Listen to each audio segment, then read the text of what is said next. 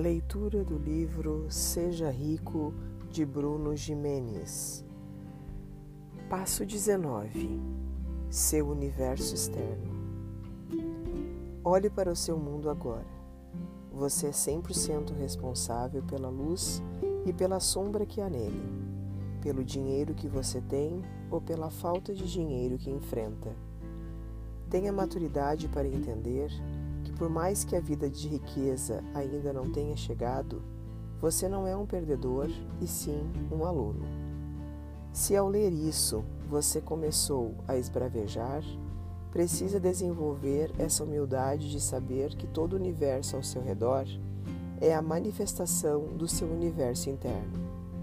Toda luz e toda sombra ao seu redor são a luz e a sombra dentro de você.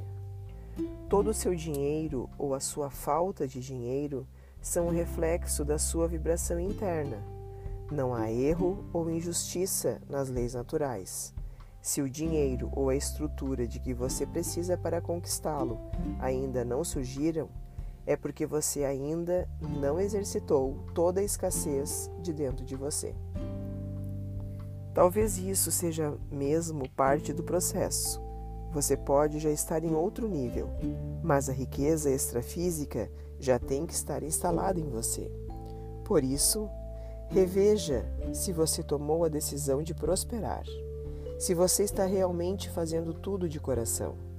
Seja humilde consigo mesmo, trate-se com carinho.